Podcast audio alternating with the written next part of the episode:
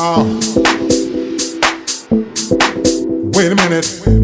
You know you ain't about a bunch of nothing.